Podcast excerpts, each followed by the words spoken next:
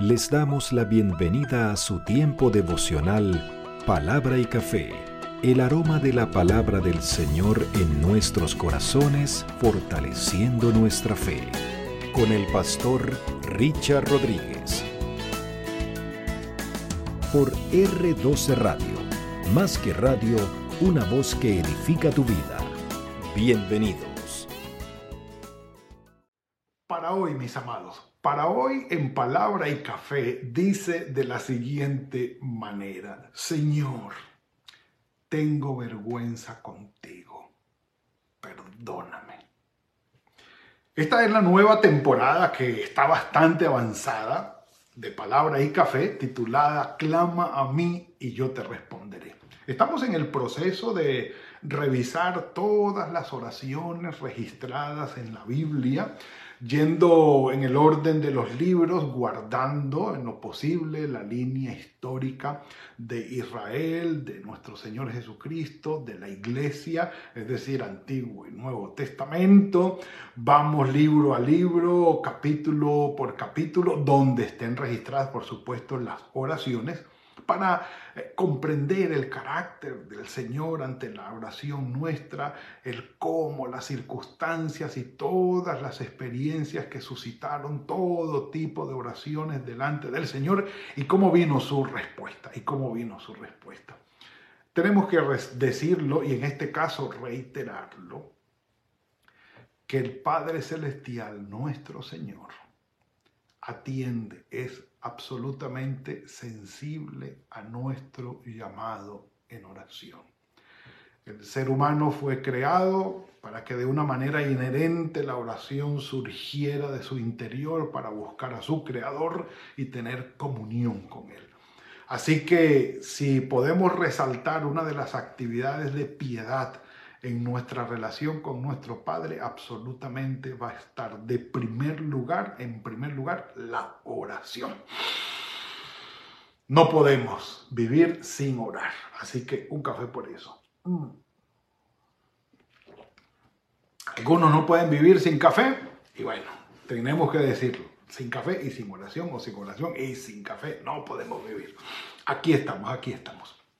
Habíamos quedado en para ubicar siempre las oraciones dentro del contexto histórico, para saber eh, un poco más y, poder tener más sentido en cuanto a la comprensión de la oración, habíamos dicho que el reino de Israel después de Salomón, del rey Salomón, es decir, reino Saúl, reino David y reino Salomón, 40 años cada uno sobre las 12 tribus de Israel y después de Salomón el país se dividió en dos países. Un primer país quedó en el norte con 10 tribus llamado Israel, capital Samaria, y un país en el sur quedó con dos tribus nada más llamado Judá en la capital Jerusalén y por supuesto tenía el templo.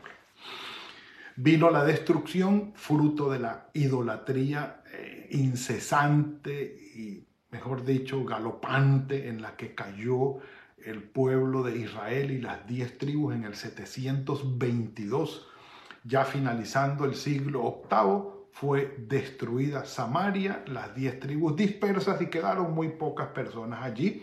De manera que políticamente, por usar algún término, eh, Israel dejó de existir, esas diez tribus del norte, pero Judá siguió 132 años más hasta que ya habiendo cambiado el imperio eh, mundial de Asiria a Babilonia, Babilonia vino con Nabucodonosor y acabó con Jerusalén, se llevó toda la aristocracia, las mejores personas, los, mejores de los mejores, se los llevó cautivos a, a, Babilonia junto con los utensilios del templo y aquello fue la gran debacle. Estamos allí. ¿Por qué? Porque Pasaron ya los 70 años que había profetizado Jeremías, eh, sobre los cuales vendría luego el retorno. Jeremías, el, profeta que le tocó predicar al pueblo de Judá antes del destierro, le tocó sufrir el destierro, por supuesto, y vivir esas consecuencias tan nefastas. Luego entonces de los 70 años ya cambiado el imperio babilónico, viene el imperio persa y entre ellos Darío, Artajerjes, dan los edictos de retorno y regresan tres líderes muy importantes desde Babilonia, desde Persia hasta Jerusalén para la reconstrucción. Regresa Zorobabel para reconstruir el templo como un líder, regresa Nehemías siendo copero del rey que llegó entonces a ser eh, el rey de Persia, que llegó entonces a ser gobernador de Jerusalén, y regresa junto con él también Esdras, escriba, sacerdote, para restaurar la vida espiritual del el pueblo de Israel. Entonces estamos aquí en el, eh, en el libro de Esdras para ubicarnos en su oración. Y la oración que revisamos ayer tenía que ver precisamente con el retorno de Esdras desde Babilonia, desde Persia a Babilonia hasta Jerusalén, un viaje de cuatro meses bastante difícil. Y cómo ellos antes del viaje declaran o proclaman ayuno y oración para tener del Señor su protección.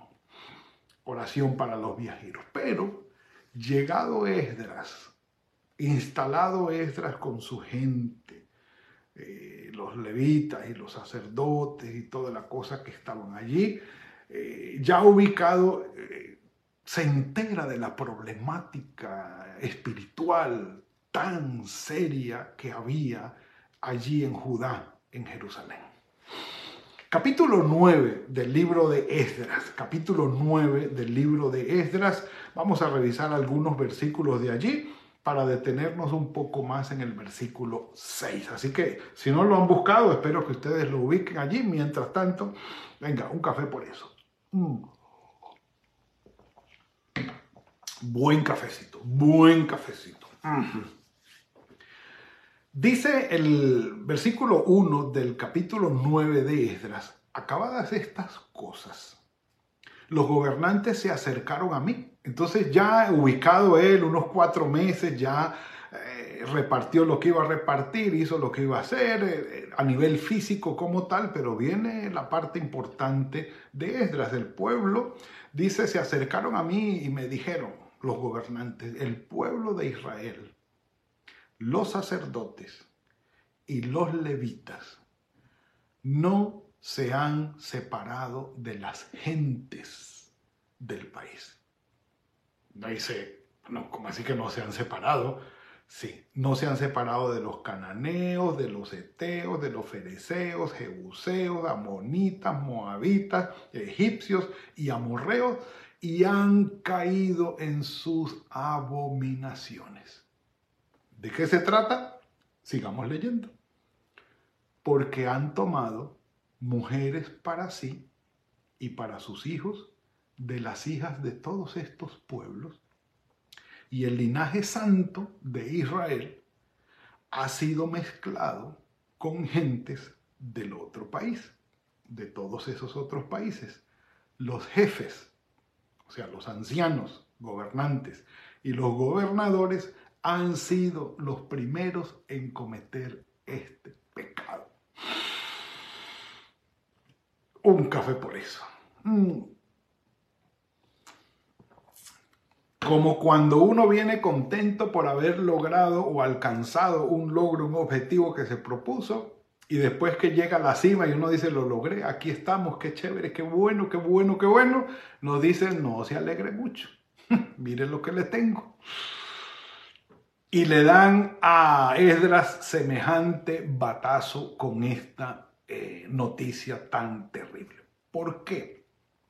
Porque si nosotros nos ubicamos, por ejemplo, en Éxodo capítulo 34, 34, versículos 12, eh, el Señor en el Éxodo, cuando da la ley a Moisés, ya antes de que entraran a la tierra prometida, estando en el desierto, en el monte de Sinaí, recibiendo la ley, le dijo, Eh, Éxodo capítulo 34, versículo 12, guárdate de hacer pacto o alianza con los habitantes de la tierra donde vas a entrar, para que no sea una trampa en medio de ti. Cuando ustedes lleguen allí, derriben los altares de ellos, sus estatuas y todos sus ídolos para que ustedes no se inclinen ante ningún otro Dios, pues el Señor Dios es un hombre es, celoso y es un Dios celoso. Por lo tanto, ustedes no van a hacer alianza con los agentes de aquella tierra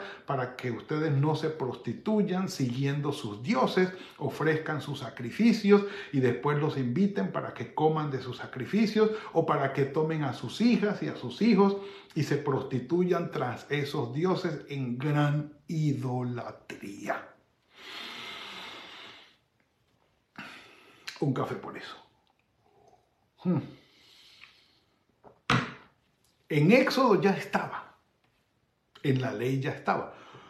Por lo que entonces concuerda lo que dicen algunos eh, exégetas bíblicos y estudiosos, que el capítulo 9 de Esdras tiene que ver exactamente con Nehemías capítulo 7 eh, cuando entre Esdras y Nehemías le leen la ley al pueblo. Y el pueblo, cuando empiezan a oír todas estas cosas, empiezan a ver alrededor, estamos en pecado. Y algunos podrían decir, estamos embarrándola y de qué manera nos estamos equivocando delante del Señor y no lo sabíamos o lo sabíamos y nos habíamos hecho los de la oreja mocha y no habíamos dicho nada. Y aquí estamos, aquí estamos.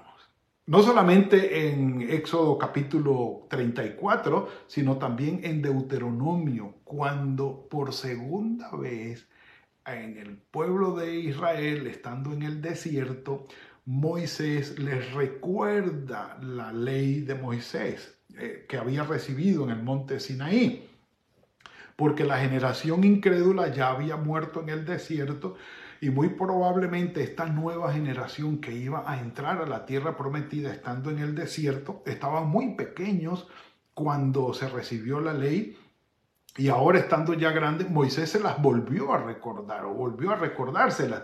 Y dice en el capítulo 7 de Deuteronomio, cuando el Señor tu Dios te haya introducido en la tierra en la que vas a entrar para tomarla y haya expulsado delante de ti a todas las naciones, todas esas naciones que están allí, dice, y el Señor eh, las haya entregado en tus manos y las haya derrotado, no harás con ellas alianza, no tendrás de ellas misericordia, no emparentarás con ellas, no darás ni a tu hijo ni a tu hija para que tomen matrimonio de todas estas naciones, porque apartará de mí a tu hijo y servirán a mi hijo y a servirán a dioses ajenos.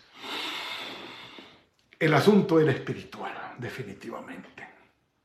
Y esta lectura de la ley, ante esta lectura de la ley y el darse cuenta de que todo esto está ocurriendo, trae una reacción en Esdras que dice, cuando oí esto, versículo 3, rasgué mi vestido y mi manto, me arranqué el pelo de mi cabeza y de mi barba y me senté angustiado en extremo por esto que estaba sucediendo.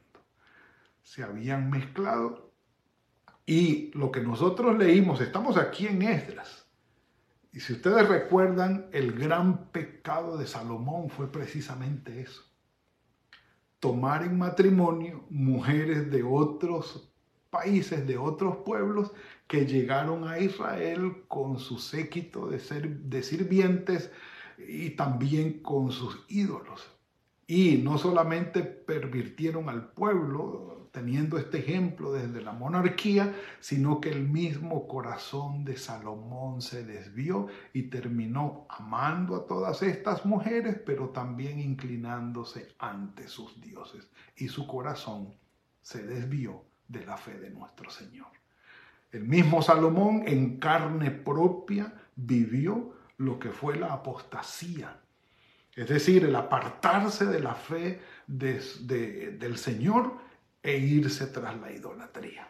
era precisamente lo que se estaba evitando. Entonces, cuando regresa Esdras con todas las personas, estos 1500, 1800 que vinieron con él desde allí, desde Babilonia, Persia, y llegaron allí, eh, Esdras se da cuenta que esta gente está mezclada, que pasaron por alto este mandamiento y la fe de Israel. El problema no era, eh, no era tener, ¿cómo se llama esto? la, aversión contra esta persona, no era xenofobia. El, el problema no era ese.